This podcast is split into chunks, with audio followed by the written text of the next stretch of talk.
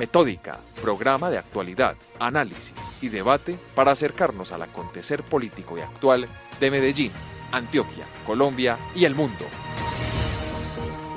Sean todos ustedes bienvenidos a un programa más de Metódica, programa que emitimos ya, vamos a estar próximos a cumplir tres años de estar al aire a través de Acústica, emisora web de la Universidad EAFIT y por Radio Cipa Estéreo, emisora web del Círculo de Periodistas y Comunicadores Sociales de Antioquia. Saludamos de manera muy especial hoy desde cabina a nuestros dos directores, Alejandra Lopera en acústica y a Abraham Ubarila en Radio Cipa Estéreo. Asimismo, nuestros corresponsales en Brasil, Australia, Argentina, Uruguay, Venezuela, Bolivia, quienes de manera juiciosa y constante nos están enviando reportes actuales de lo que sucede en estos países del globo terráqueo. Guillermo, Cordial saludo, buenas tardes. Un saludo para ti Andrés, para toda la gente que nos escucha aquí en Acústica, la emisora web de AFID y la gente que nos escucha a través de nuestro podcast en iBooks, que nos escucha nuestro podcast en www.metódica.com.co y toda la gente en diferentes partes del mundo. Muy contento de estar acá, ya cerca de que, de que cumplamos tres años y seguir analizando y seguir hablando de política, de comunicación política, de coyuntura, de lo que pasa en la región, en el país y en el municipio. A veces también hablamos de cosas internacionales. Guillermo, felices también de contarle a nuestros oyentes que cada día se nos van vinculando más personas a través de nuestras redes sociales. Cada vez tenemos más seguidores en Facebook, en Twitter, en Instagram. Y que ustedes utilicen estas redes para comunicarse con nosotros. Recuerden también si tienen conocidos, amigos que sean comunicadores sociales, periodistas de profesión o politólogos que se encuentren en países donde nosotros no tenemos corresponsales, que siempre los mencionamos, pues que nos escriban a través del correo andres.cano.metódica.com.co y allí nos manden sus datos o a través de las redes sociales y nos cuenten que quieren ser colaboradores de nosotros y enviar informes de lo que sucede en sus países donde están ahora, donde están habitando. Guillermo, pues seguimos con nuestros análisis de los municipios, seguimos con el análisis de lo que sucede eh, ahorita para las elecciones a candidato de a cargos de elección popular y yo creo que pasemos de una vez a nuestra primera sección, a la sección actualidad. Actualidad. En la sección actualidad, hoy vamos a analizar dos municipios, dos municipios cercanos a la ciudad de Medellín y son ellos Girardota y Barbosa, municipios caracterizados por ser fuente de turismo, eh, para sus regiones, festividades, eh, eh, reconocimiento por ser dos lugares, sobre todo Girardota, un lugar que capta mucho la atención de la población católica del departamento de Antioquia y de otras regiones de Colombia, porque allí pues se venera la imagen del Señor caído y esto genera unos ingresos, unos réditos y una atracción turística, no solo desde el ámbito religioso, sino también desde el ámbito ecológico. Pues Barbosa y, Girardota comparten algunos eh, lugares, algunas quebradas, algunos ríos, laguitos, donde la gente acude masivamente los fines de semana a disfrutar de un rato con sus familiares y amigos. Y estos municipios no son ajenos para los candidatos que vienen de hacer propuestas, propuestas que permitan el aprovechamiento de los recursos eh, naturales para generar eso, la simpatía con, con sus electores y por supuesto manifestarle el interés de trabajar por la conservación del medio ambiente. Creo que eso sería uno de los temas prioritarios para los candidatos a cargo de la elección popular que desean postular sus nombres en estos dos municipios de Antioquia. Interesante analizar que en el municipio de Girardota viene una, viene una fortaleza política muy marcada por eh, su exalcalde Fernando Ortiz y por toda la gente que estuvo ahí gobernando con el partido, con el partido de la U en el periodo pasado y que eh, de alguna manera logró sostener el poder para este periodo. Ahora, nuevamente, eh, en estos comicios se experimentan dificultades por el partido de la U y además de eso, digamos que Girardota tiene vacíos en diferentes ámbitos, los cuales se deben cubrir con buenas propuestas, esperando que se enmarquen mucho en lo ambiental, mucho en el cuidado de las obras públicas, mucho en la infraestructura. Un municipio que, a pesar de que ha mejorado bastante, tiene todavía serias dificultades de infraestructura, serias dificultades de vivienda, serias dificultades de acceso por parte de la banda ancha, que a pesar de estar en área metropolitana es un municipio que, que digamos que es tan lejano que a veces digamos que es incomprendido, pero solamente está a 50, 55 minutos de acá de Medellín. Así es, Guillermo, y volvemos a temas que son de interés y que deben tener eh, abiertas las agendas de los candidatos, el tema de la seguridad. Eh, Girardota, un municipio que se ha visto afectado en los últimos años por bandas criminales del municipio de Bello. Qué pesar tener que echarle la culpa a otro municipio de lo que sucede en esos territorios, pero lo hablábamos hace ocho días en nuestro programa. Bello, un municipio que se, ha, que se ha visto afectado históricamente por ser fuente y por, eh, por tener jóvenes, por tener personas que infortunadamente pues buscan la ilegalidad para salir adelante y como una opción que no es la mejor. Y lo mismo pasa en el municipio de Barbosa, municipio de Barbosa que no solo se ha visto permeado por bandas criminales, sino también por alto índice de corrupción. Cuando pasamos al municipio de Barbosa tenemos algo muy, muy claro y es que el alcalde actual del municipio de Barbosa, Edison García, se encuentra en este momento detenido. ¿Por qué se encuentra detenido? Por diferentes delitos contra la administración pública. Más allá de eso, el alcalde Edison además tiene varios escándalos por, por corrupción y además hasta su esposa está, su esposa estuvo detenida. Digamos que hace poco le dieron la casa por cárcel. En Barbosa en este momento eh, no hay doliente. Ninguno de los dos senadores por el partido de la U quiso adjudicarse esa responsabilidad de tener que designar la, la terna para la alcaldía de Barbosa, ni el senador Germán Hoyos ni el, ni el senador Juan, ni el, señor ni el senador Felipe Lemus, y esto hizo que le tocara a la dirección departamental del partido de la U lanzar una terna. Eh, no lo han querido hacer para no cargar con ese peso político tan fuerte que denota la corrupción y que denota todo lo que tiene la imagen de Edison García. Y en este momento hay ciertos posicionamientos como el de Augusto Restrepo y de otras diferentes personas del municipio que quieren, eh, digamos, postularse para la alcaldía de Barbosa y llevan la bandera de la anticorrupción, la bandera del buen manejo de los recursos públicos, pero siempre queda municipio muy afectado. Digamos que en este momento el municipio también, eh, la, queja constante es el desgobierno que hay actualmente y que es un municipio que podría avanzar notablemente con la serie de ventajas estratégicas que tiene al norte del, del departamento, a, perdón, al norte del, del Valle Aburrá, a pesar de que también tiene serias dificultades, como es el tránsito de las basuras por su territorio, dado que cerca ahí está el relleno sanitario, pero goza de muchas cosas muy interesantes que podrían ser aprovechadas. La marca Barbosa tampoco ha sido sacada en gran medida y esto hace que a veces la gente desconozca algo tan importante como es el último municipio del norte del Valle de Aburrá. Oiga, Guillermo, y un tema importante, y no solo para los alcaldes o los candidatos que aspiran a ocupar estos dos importantes cargos en estos dos municipios, y es el tema de la educación. Creo que la educación en Quirardota, la educación en Barbosa es fundamental para eh, los habitantes, pues tanto que muchos de ellos deben acudir a la ciudad de Medellín para terminar algunos estudios eh, de educación básica secundaria y pues la mayoría vienen a hacer sus estudios de educación superior a la capital de Antioquia, a la ciudad de Medellín. Creo que ahí hay un potencial importante, hay un análisis que se debe revisar, hay unas estrategias que deben liderar estos candidatos y que deben eh, pensar en cómo mejorar la calidad educativa, cómo mejorar la infraestructura de los colegios, cómo mejorar la calidad académica, cómo atraer un buen eh, cuerpo docente que le permita a estos estudiantes adquirir conocimientos y herramientas para que puedan llegar y aportar a futuro todos esos conocimientos que adquieran no solo en sus municipios, sino que si desean venir a la ciudad de Medellín por tener una, eh, una formación de mayor calidad, pues que lo hagan, pero que no sea porque estos municipios no lo ofrecen. El tema de educación es muy importante. El tema de la nutrición infantil. Todavía vemos dos municipios afectados por el tema de nutrición infantil. Eh, programas líderes en, que lidera la gobernación de Antioquia, programa como el Plan de Mejoramiento de Alimentación Nutricional como el Plan Maná o el programa Maná, de la gobernación de Antioquia y todos esos programas que lideran otras instituciones del orden nacional, como el Instituto Colombiano de Bienestar Familiar, como el Ministerio de Educación Nacional, a través de los restaurantes escolares, para que estos muchachos y estos jóvenes de las veredas, de estos municipios, de la zona rural, de estos municipios que no pueden acceder a la educación y tienen que desplazarse a la cabecera municipal para recibir una, una educación de calidad, pues lo puedan hacer y que además de ello reciban un complemento alimentario que es tan importante y que en muchos se convierte solamente en su componente nutricional de un día para es, prácticamente el alimento que adquiere durante todo el día, lo que reciben en la institución educativa. Retos los municipios tienen muchísimos, Andrés, y no solamente que este análisis lo hemos hecho sobre el área metropolitana, pero cuando lo hacemos sobre las otras nueve subregiones encontramos retos gigantescos desde, desde la conectividad, un programa que ha tenido el gobernador Luis Pérez intentando conectar las cabeceras de los municipios con el centro del departamento, en especial con la capital Medellín.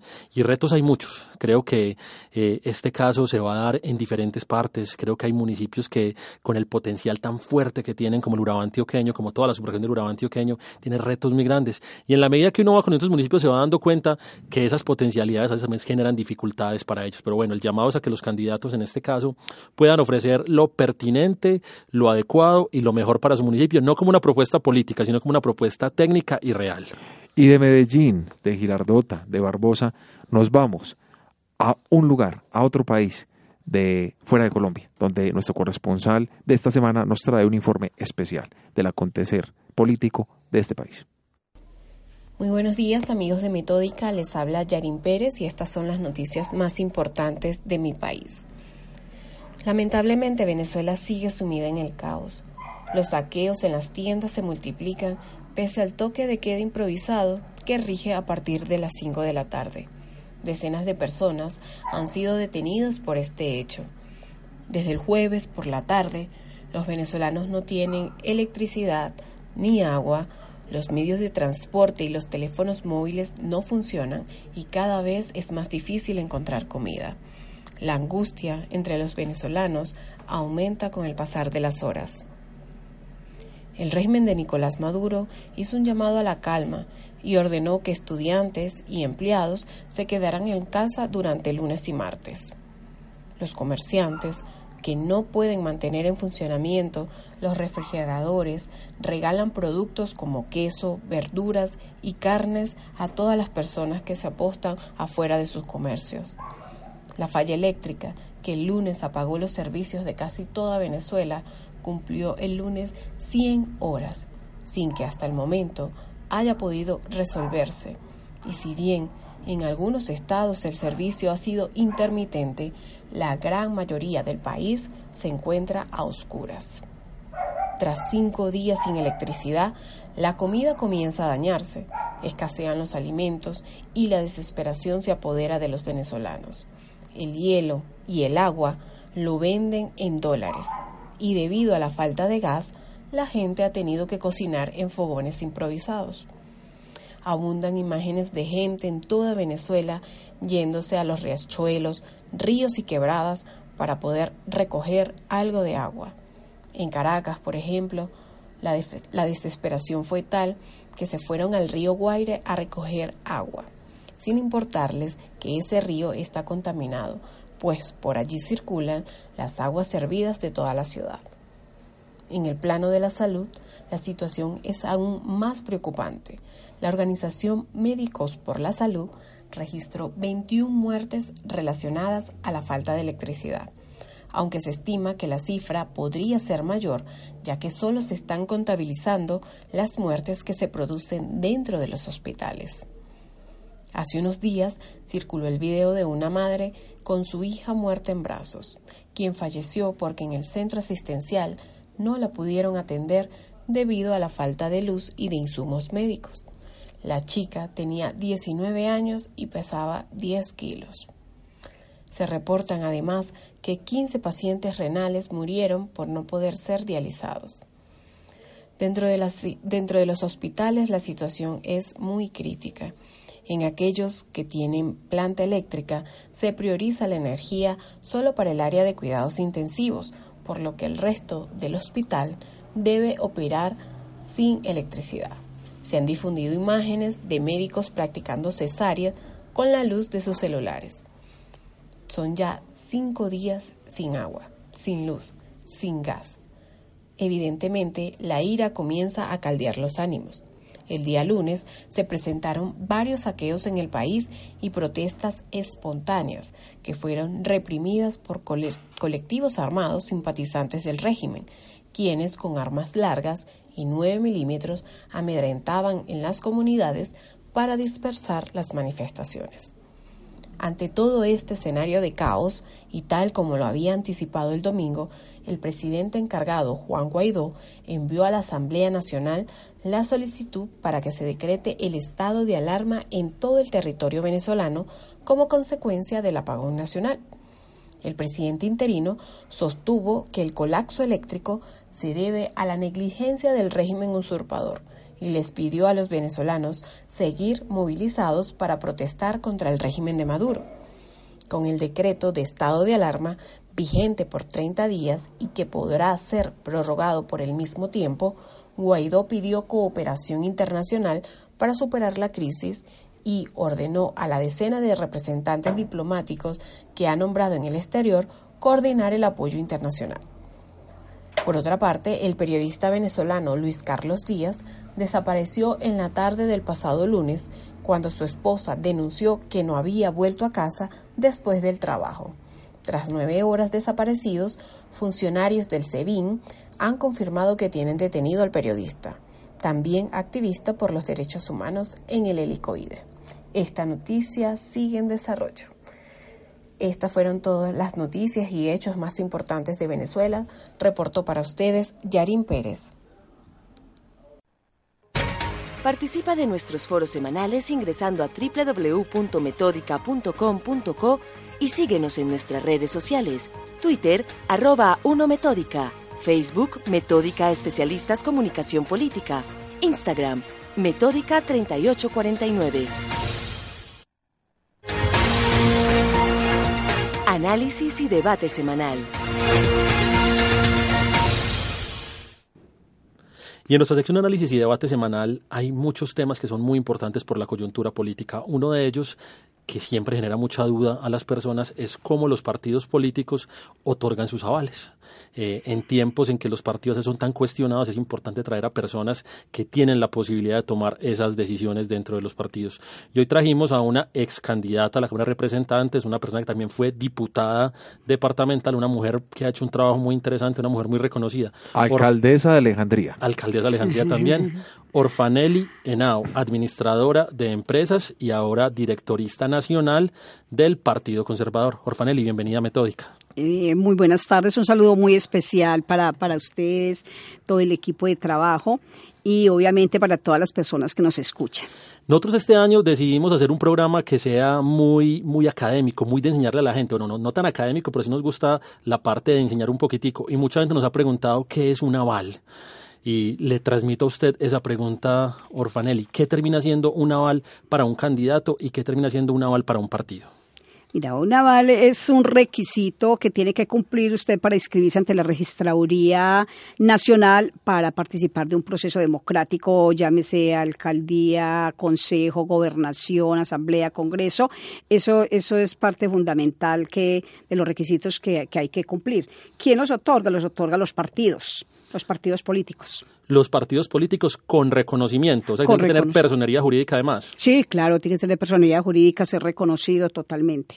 Bueno, ¿en qué ámbitos el Partido Conservador puede dar esos avales? mencionaste alcaldías y gobernaciones. ¿Hay más cargos de elección popular entonces? Sí, claro, este año eh, están las alcaldías, las gobernaciones, los consejos y la asamblea departamental.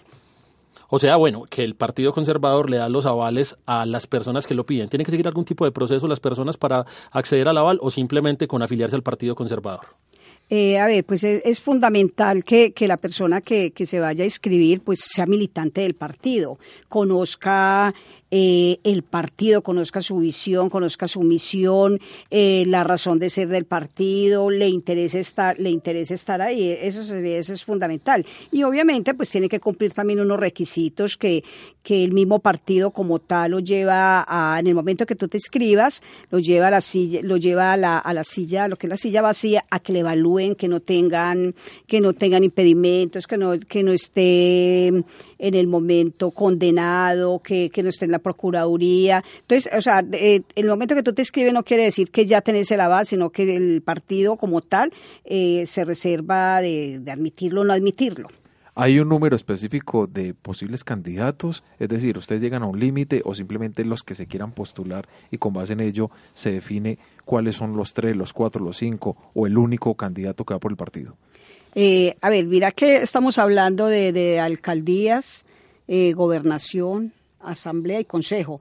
Eh, cada municipio presenta su, su, listado, un listado de cuatro dependiendo de los concejales de cada municipio. Por decir algo, municipio que tiene 17 concejales puede presentar la lista hasta 17.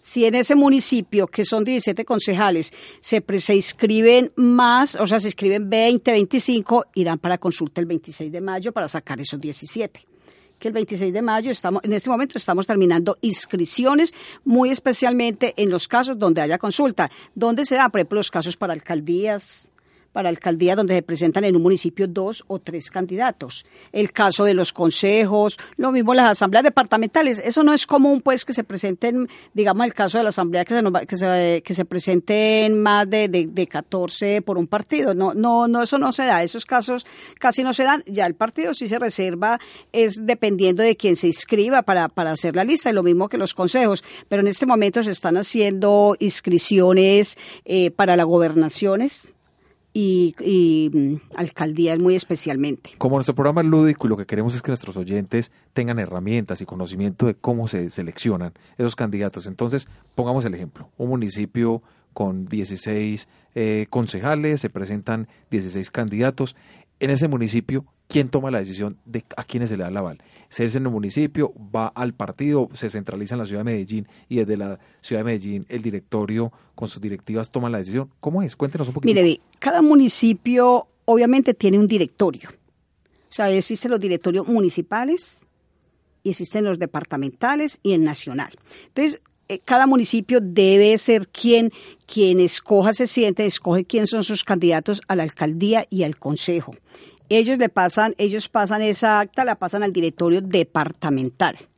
Si el departamental tiene dificultades, eh, de pronto no son, no, no, no son capaces de, resolver el problema en el departamento, lo pasa al directorio nacional y el nacional ya toma las decisiones cuando hay dificultades. Pero, pero se supone que, que los directorios municipales son quienes deben tomar la decisión de quién son sus candidatos a las alcaldías y a los consejos.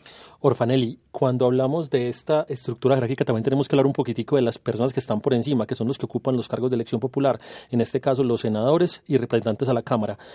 Me, Antioquia cuenta con dos senadores que son muy reconocidos, el senador Trujillo y el senador Juan Diego Gómez. ¿Qué poder de incidencia tienen ellos a la hora de dar o no dar los avales? Eh, pues yo, ve, te quiero, también te quiero decir que en el momento el senador Carlos Andrés Trujillo hace parte del directorio nacional porque fue de los cuatro, de los cuatro senadores del país más votados. Entonces entran cuatro los primeros dos años y cuatro los y los otros dos años siguientes entran los otros cuatro. Entonces él hace parte del directorio, igual que estoy yo. Yo sí estoy por, por, por, por periodo, por convención, pero ellos entran a ser parte. Entonces, o sea, ellos obviamente tienen mucha incidencia, respetándole también a los demás congresistas que no están dentro del partido sus opiniones, porque el, la dirección nacional del partido se reúne permanentemente con la bancada de conservadores eh, el tema nacional y departamental para, para tomar decisiones, porque hay muchos casos que de pronto los directorios municipales no la resuelven o no hay un directorio organizado. Entonces lo, los, los senadores pues obviamente tienen, también se escuchan, también tienen, tienen voz, pero no tienen voto. O sea que la primera instancia es el Consejo Municipal, perdón, el Directorio el Municipal. Directorio Municipal. Sigue el departamental que sería pues quien debe resolver alguna situación que no se puede resolver. Si el departamental no lo resuelve, lo resuelve el directorio nacional. ¿Y ahí salen cuántos candidatos? Pues cada municipio debe haber un candidato del Partido Conservador. Obviamente, pues donde, donde haya conservatismo, debe haber uno, uno. Si hay dos o tres candidatos en un municipio, el 26 de mayo son las consultas de todos los partidos. O sea, ese día hará consulta del Partido Conservador, Liberal, Demócrata, de todos los partidos en los municipios o en los departamentos donde haya más de un candidato. Obviamente que, que, no quiere decir porque se inscriban tres o cuatro en un municipio o en un departamento que necesariamente hay que hacer consulta, porque hay gente también que se inscribe por inscribirse, nunca ha hecho un proceso, nadie los conoce, se inscriben, entonces esos casos pues también hay que descartarlos y, y entrar a, darle la bala a la persona que, que ha, que ha militado en el partido, que ha estado, que ha sido reconocida obviamente como honorable, como persona que trabaja, que, que se ha destacado por su labor, eso, eso es fundamental. Eh, Orfanelli Henao es directorista en este momento nacional del Partido Conservador. Hay crisis muy fuertes dentro de los partidos en la medida del otorgamiento de los avales. A pesar de que es un tema muy complejo, uno entiende que es una realidad que se le otorga a alguien. Alguien tiene esa responsabilidad de dar los avales. Usted está en un proceso de revisión interna para poder dar esos avales, pero aún así ha pasado en diferentes partidos eh, que posteriormente hay demandas, posteriormente hay dificultades con la persona ya elegida en su cargo de elección popular o posteriormente esta misma opinión pública castiga a, a esa misma persona. ¿Qué pasa entonces? ¿Qué errores están cometiendo los partidos a la hora de dar esos avales o la revisión no es tan exhaustiva como se quisiera? Pues yo creo que, que, lo primero es lo de la silla vacía, que nos entrega una información donde la persona pues no tiene ninguna investigación ni en la Fiscalía, ni en la Procuraduría, ni tiene temas con Contraloría. Eso también es fundamental.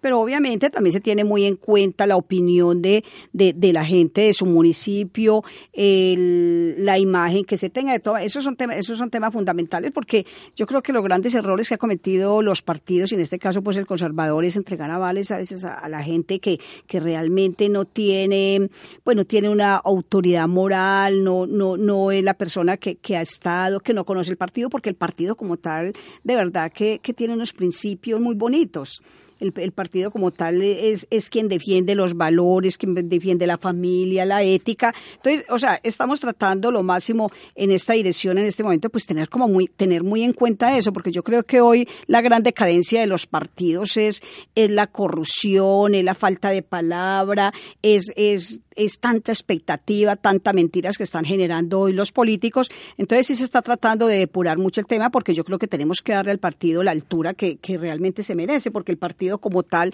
el partido como tal es bonito y hacer política es muy bonita, pero son las personas quienes, quienes, quienes los dañan. Hoy la gente no quiere saber de partidos, pero yo pienso que no quiere saber de partidos, más no quiere saber de muchas personas que, que no lo han hecho bien. Entonces ese, ese es el papel que tenemos hoy desde la Dirección Nacional, que los avales se le den realmente a las personas correctas, a las personas que tengan vocación de servicio, que de verdad esto, esto sea, esto sea más de, de, de, pensar en la gente que pensar en poder, pensar en plata. Entonces, yo creo que ese es el trabajo que venimos haciendo y estamos trabajándole muy fuerte a estos temas.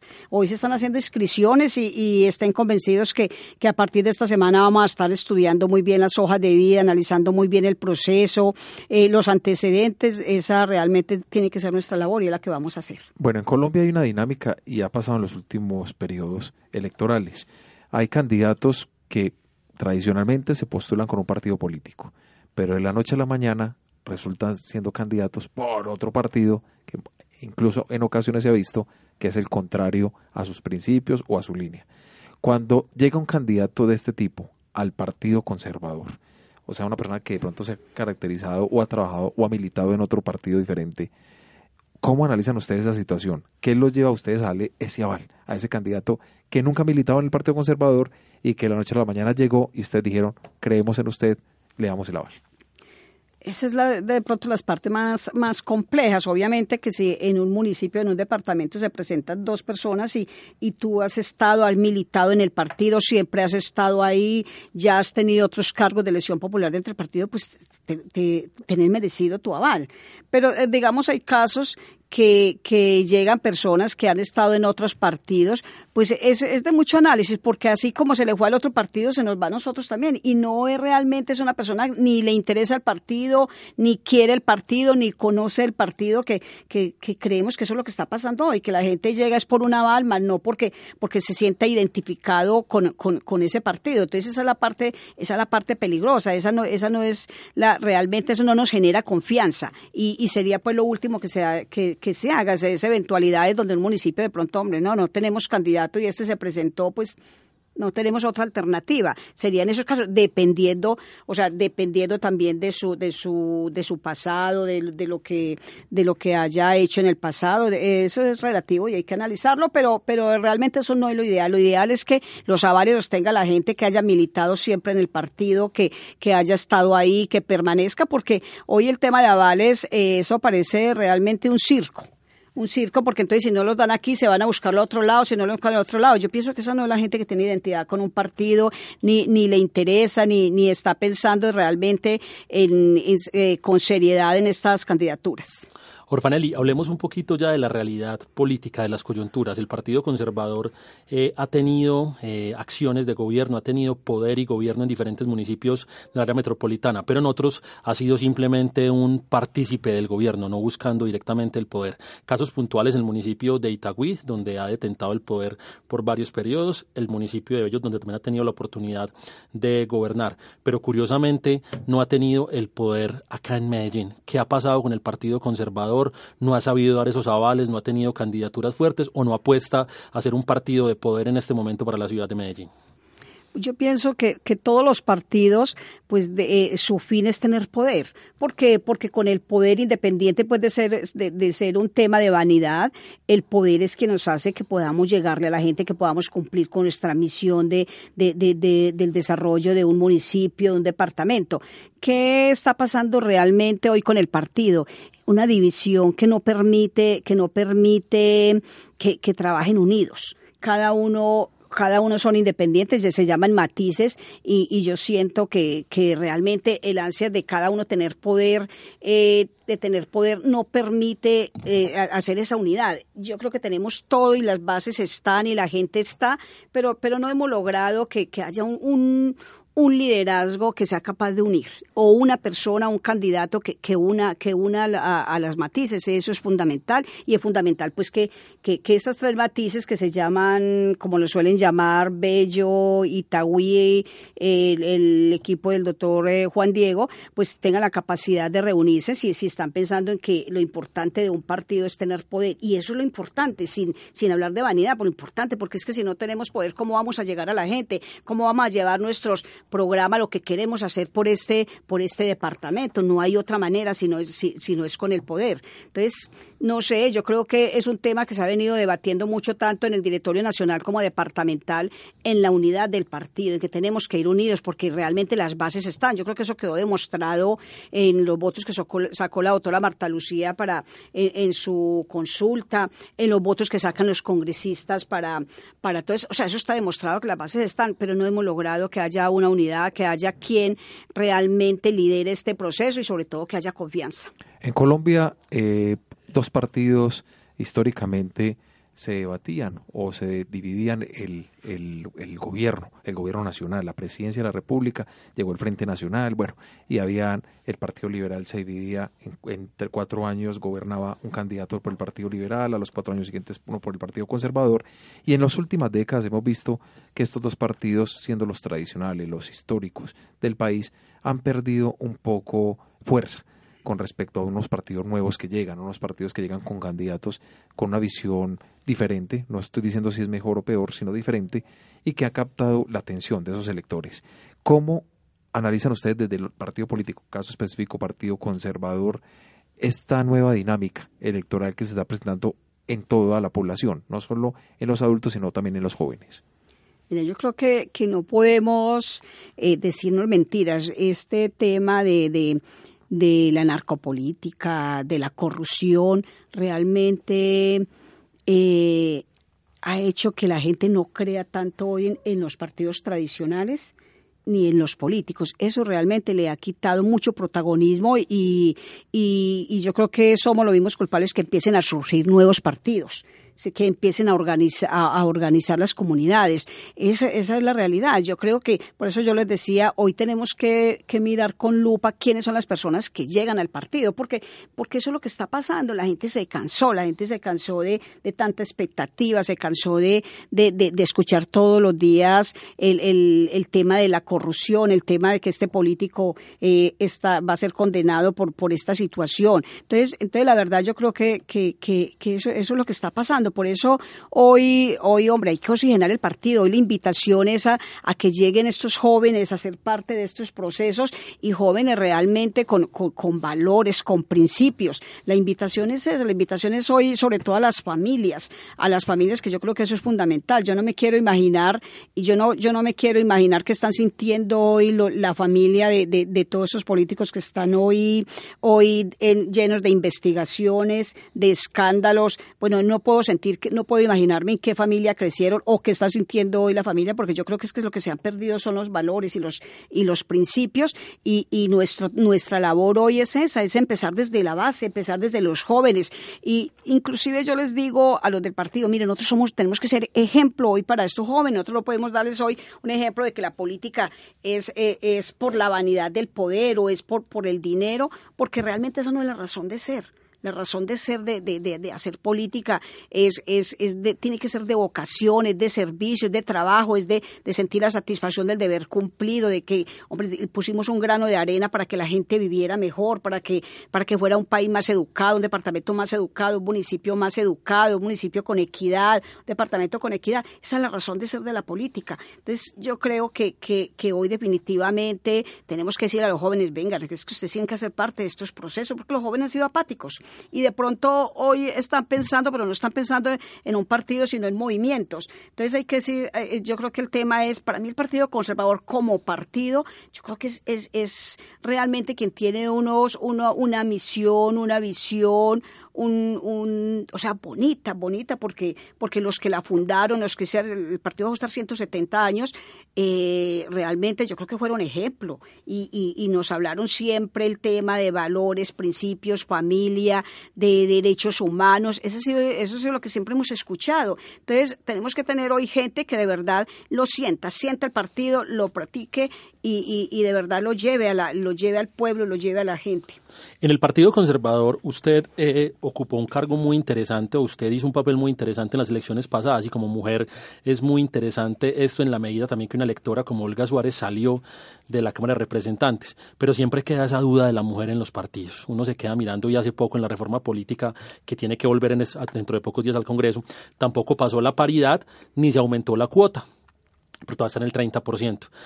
Cuénteme un poquitico de la mujer dentro del Partido Conservador, qué papel está llevando o cómo el Partido Conservador está buscando que la mujer se acerque para, para que esas bases se fortalezcan y no quede simplemente como tres, cuatro figuras muy fuertes arriba y de pronto por debajo no se ve ese trabajo que tiene que tener la mujer o que debe tener la mujer en la política.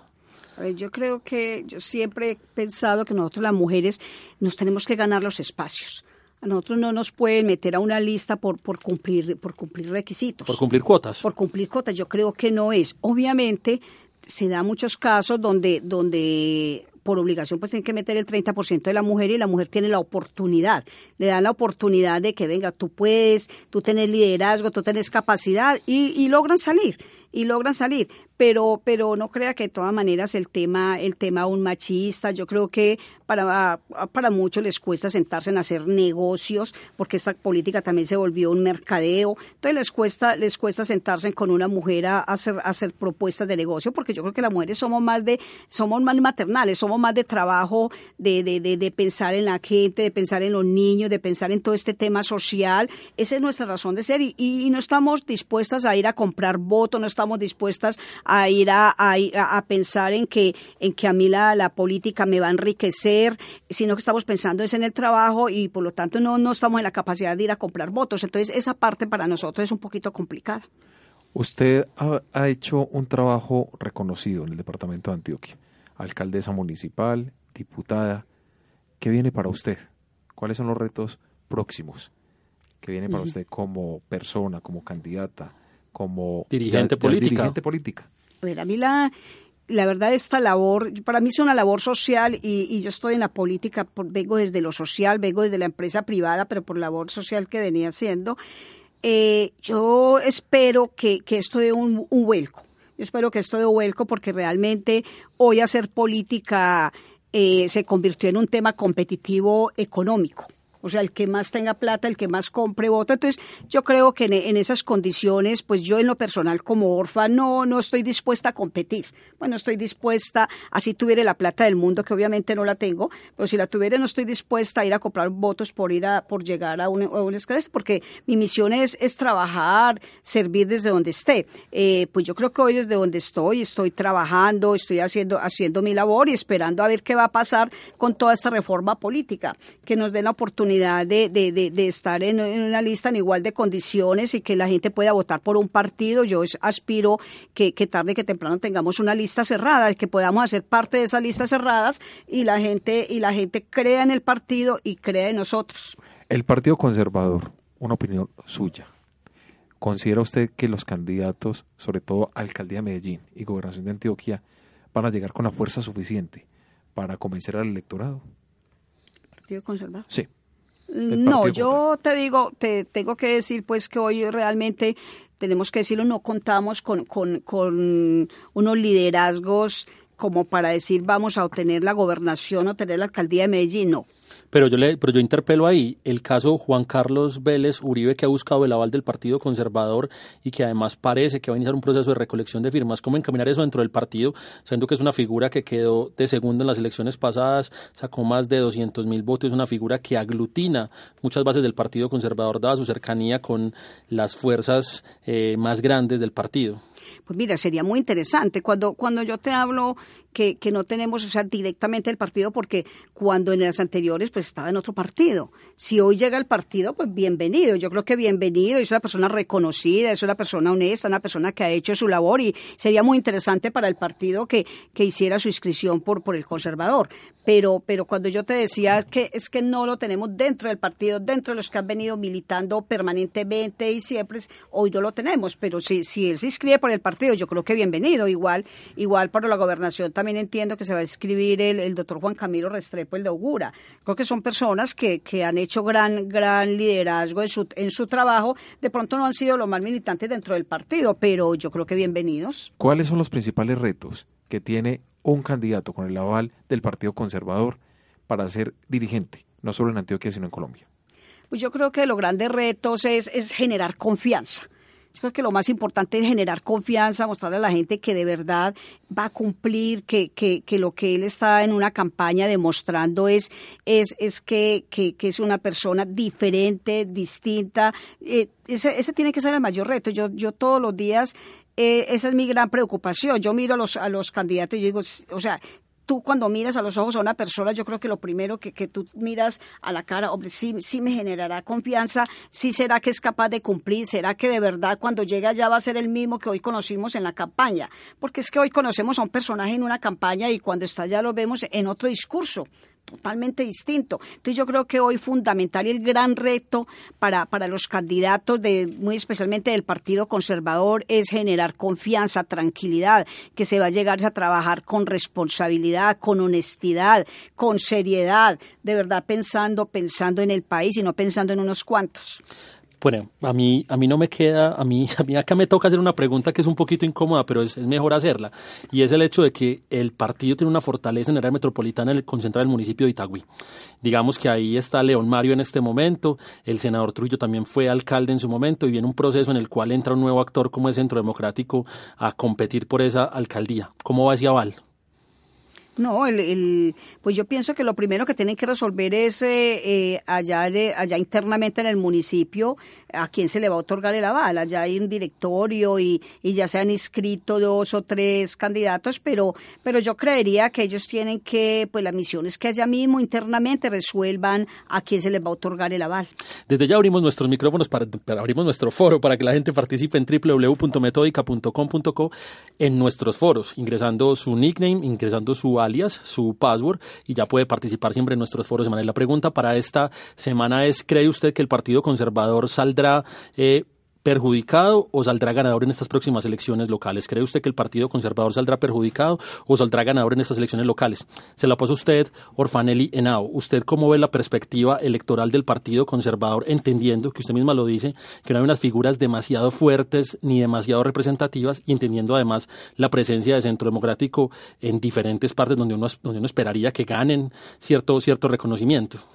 Eh, a ver, yo pienso que, que hoy, hoy también hay un fenómeno, un fenómeno especial y es que la gente vota, hoy, hoy, hoy la política es más personalizada, se personificó la, la política. La gente piensa en personas más que en partido. Por eso el gran esfuerzo de nosotros eh, desde la dirección nacional es que los candidatos sean personas que cumplan con los requisitos, que, que, que de verdad cumplan el perfil de generar tranquilidad, confianza, que sean personas que, que le generen al pueblo una tranquilidad. Yo creo que eso es fundamental yo estoy casi convencida hoy, queriendo mi partido, eh, entonces dentro, de, dentro del cariño que le tengo al partido, el gran esfuerzo hoy es para que las personas que salgan, que nos representen en cada municipio, sean personas que de verdad tengan la capacidad de llegarle a la gente y de generar esa confianza, y obviamente no solamente de generarla, sino de cumplirle al pueblo.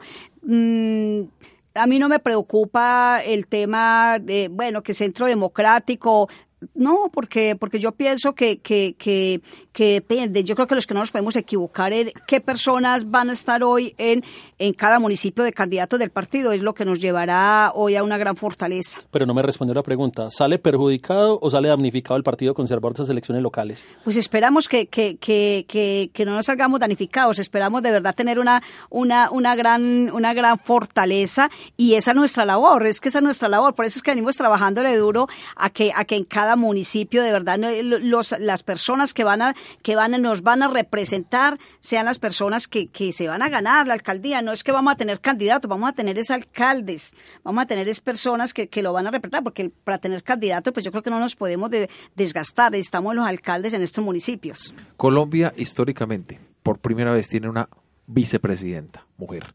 Una mujer eh, que nació y que continúa militando en el Partido Conservador. ¿Cómo ha sido ese ejemplo para ustedes y llevarlo de pronto a esas, escuelas, a esas escuelas de formación, si las tienen, para aquellas mujeres que sueñan con algún día llegar a un cargo por elección popular? ¿Cómo ha sido ese trabajo? ¿Hay escuelas de formación? ¿Existen? ¿No existen? ¿Cuál es la visión del Partido Conservador hacia posicionar a la mujer como también una lideresa en los temas políticos, una mujer que puede llegar y dar ejemplo al país con sus ideas, con su comportamiento para ocupar y ganarse el corazón de los electores? Eh, yo creo que hoy tener a, una mujer vicepresidenta y más de del Partido Conservador para el partido realmente es importante porque es como, como el pueblo colombiano ha demostrado que cree en las mujeres, porque ella, ella se lo ganó no fue un puesto que se le dio, sino que se lo ganó y, y, realmente se ha venido trabajando. Yo creo que es un trabajo que no se ve mucho, pero sí se ha venido trabajando en esa escuela de, de, de, de mujeres, escuela de liderazgo de mujeres, porque conocemos el liderazgo de las mujeres y, y, de verdad se, se, viene, se viene, cuando yo estuve en la Asamblea Departamental, desde la Secretaría de la Mujer se hizo un trabajo de, con líderes de todo el departamento, concejales, mujeres con liderazgo, y de esas salieron muchas concejalas. Y yo espero que en estas van a salir muchas mujeres, eh, hay mucha mujer eh, candidata para las alcaldías, muy especialmente en el oriente antioqueño, yo soy del oriente, hay mucha mujer y muchas concejales, esperamos que de verdad estas mujeres salgan adelante, se están capacitando, se, están, se les está ayudando en tema estratégico, eh, vamos a tener unas reuniones en estos días muy, muy especialmente con las mujeres que están participando en estos procesos de campaña, porque yo creo que ya lo que necesitan es eso, la mujer tiene la capacidad y el liderazgo, se necesita es decirles, o sea, es que le voten el miedo a participar de estos procesos. Orfanelli viene de un proceso del oriente antioqueño.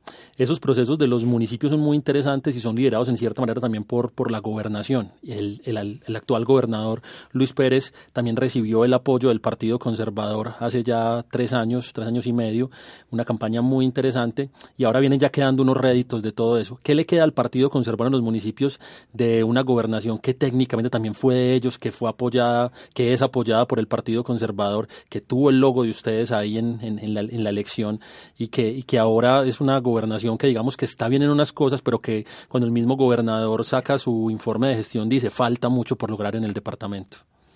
Yo pienso que, sí le faltó un poco más de participación de la mujer, le faltó trabajarle muy fuerte a este tema de de la escuela de liderazgo de mujeres porque se venía un proceso y de pronto no, no, se, no se le dio una continuidad eh, en, en, el proceso y es fundamental porque el tema de la mujer, el tema de las mujeres es la verdad es la falta de confianza en ellas mismas. Yo soy la convencida de que tienen liderazgo propio. Si ustedes hacen un buen análisis, normalmente detrás de un candidato, un gobernador, un alcalde, la que está detrás eh, gerenciándole las campañas normalmente son mujeres cuando no son sus primeras damas. Entonces, la capacidad que ellas, ellas tienen son impresionantes. Hoy, hoy es el trabajo de la mujer para que, para que le bote el miedo, genere confianza, o sea, crea en ella, porque eso es lo fundamental. Si yo, tengo que creer primero en mis capacidades, en lo que yo soy capaz de lograr, en los riesgos que tenemos que asumir la mujer, que bueno, nos toca asumir mucho riesgo porque tenemos un papel también en, la sociedad que es un poquito más pesado que el de los hombres, que las mujeres nos echamos la carga de los hijos no la echamos, no es que no es que los hombres no nos ayuden, es porque no la echamos, porque creemos que si no la que si nosotros no estamos ahí ahí, las cosas en la casa no funcionan. Entonces, entonces ese es el papel fuerte, por eso necesitamos ese ese ese gran apoyo y sobre todo esa confianza en uno mismo. Yo tengo que creer en mí, en mis capacidades. Yo soy la que tengo que mostrarme, yo no puedo esperar como mujer que las cosas me las den, me las tengo que ganar. Yo siempre digo a la mujer, gánense, gánense las cosas, porque cuando nosotros demostramos en un municipio que somos capaces, que vamos que, mostramos autonomía, el pueblo no lo reconoce. Orfanelli, ¿está preparado el departamento de Antioquia para tener una segunda gobernadora en su historia? Pues eso sería lo ideal, la verdad que eso, eso sería lo ideal y yo creo que o sea, yo soy con eso cuidadosa porque a veces piensan, cuando hablamos de las mujeres, que somos feministas, pero, pero yo creo que, que no lo merecemos. Yo creo que no me lo merecemos y aquí en este departamento tenemos muchas mujeres líderes con muchas capacidades. Yo pienso que sí está preparado. Yo creo que, que en su momento eh, las mujeres tenemos que salir con una candidata que de verdad reúna unos requisitos muy especiales y eso sobre todo lo que yo sigo repitiendo es generar confianza. Lo que la gente hoy no tiene es confianza.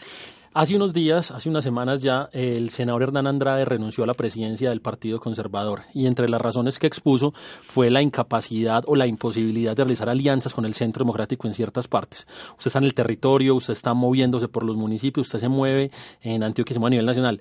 ¿Está dispuesto en este momento el Centro Conservador a negociar siempre con el Centro Democrático o también veremos alianzas con sectores tal vez no tan cercanos como el Polo, como las FARC, como el MOIR en su, pues como una parte del, del Polo como es el MOIR? Como con la UP o, cómo se está negociando ahí adentro esa parte? Yo creo que el, partido pues tiene que ser alianzas con partidos que tenga identidad, porque si no hay identidad pues o sea solo centro democrático. Eh, en este momento pues es donde más hay identidad, pero obviamente en el Partido Liberal también, o sea ellos siendo distintos también tenemos alianzas en algunos en algunos municipios y, y en el Centro Democrático es que Mire, yo creo que si, si, ustedes hacen un recuento y se dan cuenta, el centro democrático está, está invadido de conservadores está en medio de conservadores. ¿Qué está haciendo hoy el Partido Conservadores? Ven, no vengan para acá, vengan que aquí, aquí tienen los avales. O venga, hagamos alianzas con, con el conservatismo, porque normalmente, normalmente eso, eso es lo que está ocurriendo, eso es lo que está ocurriendo en el centro democrático. Yo creo que un 70% de, de la gente que está en el centro democrático es del Partido Conservador. Ega, Guillermo y, y Orfa. Eh, para nuestros oyentes, como nosotros decíamos en el programa, queremos que sea un programa educativo y formativo para quienes no sabían, Antioquia tuvo la primera gobernadora mujer que se llamó Elena Herrán de Montoya. Elena era adscrita al Partido Liberal y ella fue gobernadora de Antioquia del 1 de agosto de 1989 al 27 de agosto de 1990. Ella falleció hace poco recientemente víctima de un infarto y fue la primera mujer que tuvo el, departamento de Antioquia. Para que quede claro, en esa época las elecciones para los cargos para, para, los cargos uninominales en municipios y departamentos no existían, se hacían por designación. Entonces ya fue ella fue alcal, fue gobernadora ah, designada designada por el presidente de la República. Cerrando ya este tema, Orfanelli, quiero que me cuente algo. El reto de los avales no es simplemente el reto de tener el aval, es el reto de representar al Partido Conservador, es el reto de la ideología conservadora, pero resulta que las ideologías se están perdiendo, la gente cada vez está más lejana de esas creencias. ¿Cómo convencer en este momento al público para que se acerque al Partido Conservador, para que crean que pueden llegar a tener poder, que no van a ser víctimas de ese tren de espera donde los van a condenar a 20 años ahí para poder llegar algún día a estar en un cargo? y para poder que se sientan con la ideología conservadora que tantos buenos expositores ha tenido y que su última presidencia además fue en 1998 con el presidente, con el expresidente Andrés Pastrana. Mm, mira, yo creo que, que ese es el papel que tenemos de la Dirección Nacional, el desplazamiento y el trabajo que se viene de concientización, de, de, de, la oportunidad de que lleguen a las universidades donde imparten, donde imparten ideología conservadora.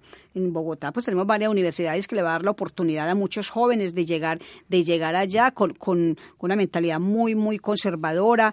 Es, es la escuela de líderes, no solamente de mujeres, sino de jóvenes, donde les contamos realmente cuáles son las raíces del partido. Yo creo que cuando a la gente se le cuenta las raíces del partido, cuando surgen liderazgos jóvenes, liderazgos nuevos, liderazgos eh, que, que realmente generan honorabilidad, seriedad, la gente va a volver a creer.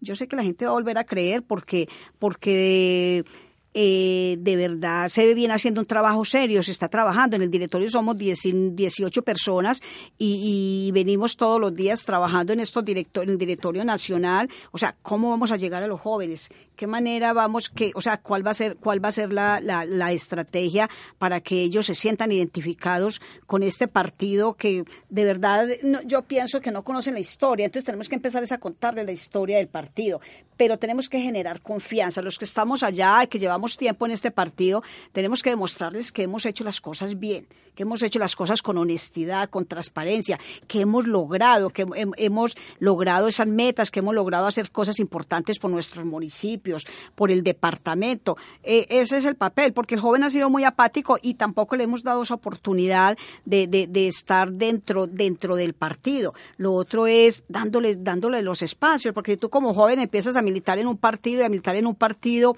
y no te tienen en cuenta nunca ni para, para, para una elección ni para un cargo, pues yo creo que también te vas a desmotivar. Si siempre vamos a ser los mismos, con los mismos, los mismos, con los mismos y se repite la historia, no van a querer nadie llegar al partido si no queremos salir, de aquí estoy yo y entonces vuelvo y repito y paso 10 años en el mismo cargo, yo creo que esa no, esa no es. Yo creo que hoy una gran reforma política es, es que, se, que se le permita a, los congresistas decir, bueno, van a estar tres periodos o a los concejales tantos periodos, porque, yo, porque eso tiene que ir rotando para que, para que se oxigene los, los, los partidos en cada municipio y eso tiene que pasar en cada municipio. Orfanelli, para ir terminando, ¿está preparado Colombia para tener una mujer presidenta? Yo creo que sí. Yo pienso que hoy ante esta crisis, ante estas grandes dificultades que tiene, ante esta falta de confianza, de este tema de tanta corrupción, yo creo que hoy la esperanza es, es, es las mujeres. Y yo creo que sí. Yo pienso que, que en las próximas elecciones para presidencia, pues vamos a tener a la doctora Marta Lucía, que, que realmente nos genera hoy confianza. Es una persona honesta, transparente, autónoma, seria. Yo creo que eso, eso, eso para nosotros es muy importante y esa es la esperanza que hoy tenemos que ella nos vaya a representar. Bueno, Franelia, a usted muchísimas gracias por habernos acompañado en la tarde de hoy en nuestro programa. No, de verdad que a ustedes muchas gracias por darnos estos espacios, porque es la única manera que tenemos de llegarle a la gente. Si no fuera por ustedes, los periodistas, por estos espacios, no tendríamos manera de, cómo llegarle al pueblo y llegarle a la gente. Mil gracias. Siempre invitada por acá en la mesa. Agradecemos a toda la gente que nos escucha a través de nuestro podcast en www.metódica.com.co, a la gente que nos sigue en nuestras redes sociales, que participa en nuestros foros.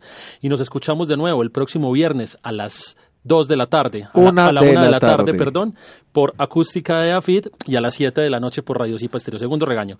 Y por las 7 de la noche por Radio Cipa Estéreo. A todos ustedes, muchas, pero muchas gracias. Invítanos a nuestras redes sociales. Síganos en Twitter, en Instagram y en Facebook. Metódica, programa de actualidad, análisis y debate para acercarnos al acontecer político y actual de Medellín, Antioquia, Colombia y el mundo.